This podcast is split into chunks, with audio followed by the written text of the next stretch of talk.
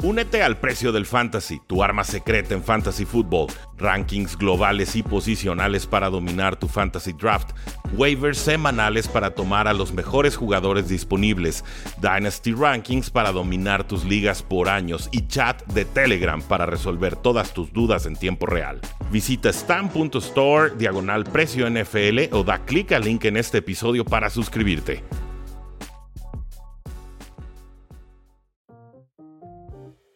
Saludos a todos, soy Rudy Jacinto, esto es El Precio del Éxito y vamos a compartir las noticias más importantes que nos está dejando la National Football League. Gracias por conectarse, gracias por dejar su like, gracias por dejar sus comentarios y por supuesto por suscribirse a este canal.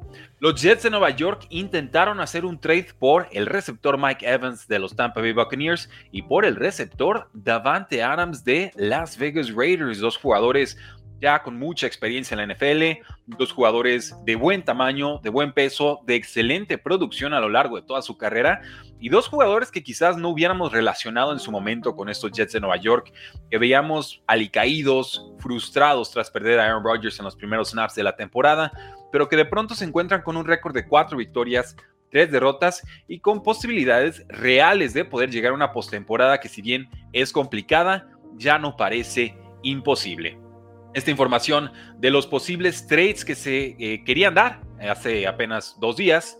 Pues bueno, nos llega a través de Brian Costello del New York Post. Este periodista asegura que hubo bastante insistencia por parte de los Jets para conseguir al receptor Mike Evans y también a Devante Adams. Sin embargo, los Bucaneros dijeron que tanto Evans como Adams no estaban disponibles por la vía del trade.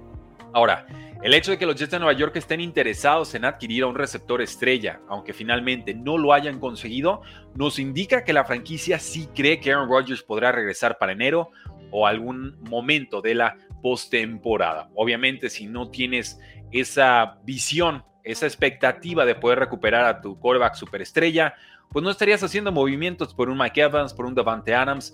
Quizás quisieras reforzar la ofensiva, ayudarle un poco más a Zach Wilson, pero Gareth Wilson es bastante jugador y bien que mal va sacando los problemas ofensivos de este equipo a flote. El pensar en un Evans o en un Adams a mí me indica que los Jets están convencidos de que Aaron Rodgers sí podría volver para la temporada, o bueno, por lo menos para la postemporada de la NFL 2023.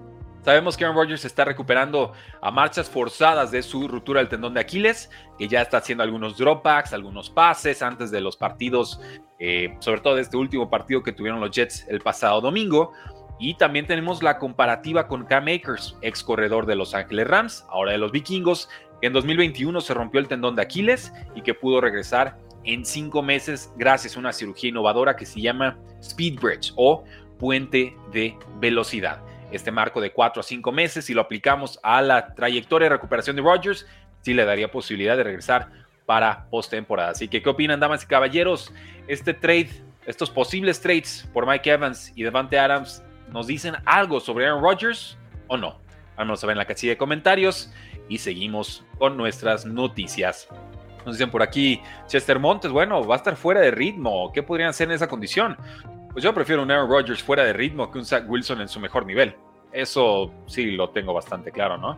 Nos dice, buen día Rudy, el día de hoy salud con chocolatito caliente, súper, yo tengo aquí agua y lo que me queda de el café.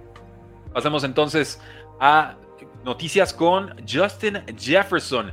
Y es que este receptor que se viene recuperando de una lesión de isquiotibial podría regresar pronto, pronto, pronto a esta ofensiva de los Vikings. En un principio se especuló que era una lesión más complicada de lo que estaba indicando el equipo, pero ahora los reportes indican que podría volver para semana 10. Eh, semana, pues, por cierto, que quedaría en el calendario este 12 de noviembre. Sería un juego contra los Santos de Nueva Orleans, ya sin Kirk Cousins, por supuesto, pero eh, Justin Jefferson nunca sobra en una ofensiva de la NFL. Es un jugador de 24 años que ya que regrese con Jordan Addison van a formar una de las mejores duplas de receptores en toda la liga. ¿Por qué? Porque Jordan Addison ha explotado en el último mes con 23 recepciones, casi 300 yardas y 5 recepciones para anotación. Ya que hablamos de recuperaciones importantes para ofensivas, pues tenemos que hablar por supuesto de James Conner, este corredor de poder talentoso de los Arizona Cardinals. Nos dice el head coach del equipo, Jonathan Gannon, que eh, se viene recuperando de su rodilla y que están emocionados de ver lo que James Conner puede hacer en esta ofensiva ya que regrese. También su fecha de regreso sería para este 12 de noviembre, en semana 10. El duelo sería contra los Atlanta Falcons. Y ojo, ese regreso de James Conner podría coincidir con el debut de Kyler Murray con esta ofensiva, por lo menos en la temporada NFL 2023. En otras lesiones importantes, sepan que el corredor de los Ravens, Gus Edwards, fue uno de varios titulares que no practicaron el pasado miércoles a monitorear su estatus, sobre todo el día de mañana viernes. El corredor de los Cardinals, Mari de Mercado, tiene una lesión de pie. El receptor abierto novato, Michael Wilson, tiene una lesión de hombro. Ninguno de los dos pudo practicar con Arizona el pasado miércoles. Con los Texans, el corredor Damian Pierce tiene una lesión de tobillo, tampoco pudo practicar. El ala cerrada de los Giants, Darren Waller, tiene una lesión disquiotibial, una lesión que lo ha molestado mucho, lo ha quejado bastante a lo largo de su carrera. Se perderá varias semanas. El receptor de los Falcons, Drake London, tiene una lesión de ingle, tampoco pudo practicar. Y el quarterback de los Browns, Deshaun Watson, lesión de hombro, practica pero de forma limitada. Con los Patriotas tenemos cambios en el grupo de receptores, esto a partir de la lesión de Kendrick Bourne fuera el resto de la temporada por una ruptura de ligamento cruzado anterior. Nos dice Mike Reese, un excelente reportero de ESPN especializado en los Patriotas de Nueva Inglaterra, que si hablamos de la profundidad de los Patriotas en este momento, en esa posición de wide receiver, el orden sería Jalen Rager, el exjugador de los Eagles, Bob Douglas y Juju Smith Schuster. El mejor receptor era Kendrick Bourne, ya queda fuera esta temporada. Había recibido 57 targets, más que el doble que cualquier otro receptor en este roster, así que los Patriotas sí o sí lo van a extrañar. Jalen Rager fue el primer pick de los Eagles en 2020, muchos lo recordamos por ser tomado un turno antes que Justin Jefferson a los Vikings. Podría ser parte clave de la ofensiva de Patriots en este juego contra los Washington Commanders porque es veloz, Belichick lo ha estado presumiendo bastante en sus ruedas de prensa. El problema es que eh, las manos no son las más seguras de, toda la NFL. Eso sin duda se ha hecho un meme de pronto los pases que suelta, pero los Patriotas están necesitados de ayuda. Con Douglas, un jugador de sexta ronda de la Universidad de Liberty, ha tenido 19 recepciones y 222 yardas esta temporada. También tiene velocidad. Fue líder del equipo en la semana pasada con 7 y también tenemos que recordar a Juju Smith Schuster, que ha sido una decepción esta campaña, sin lugar a dudas. La gran adquisición de los Patriotas en el offseason, el reemplazo supuesto de Jacoby Meyers.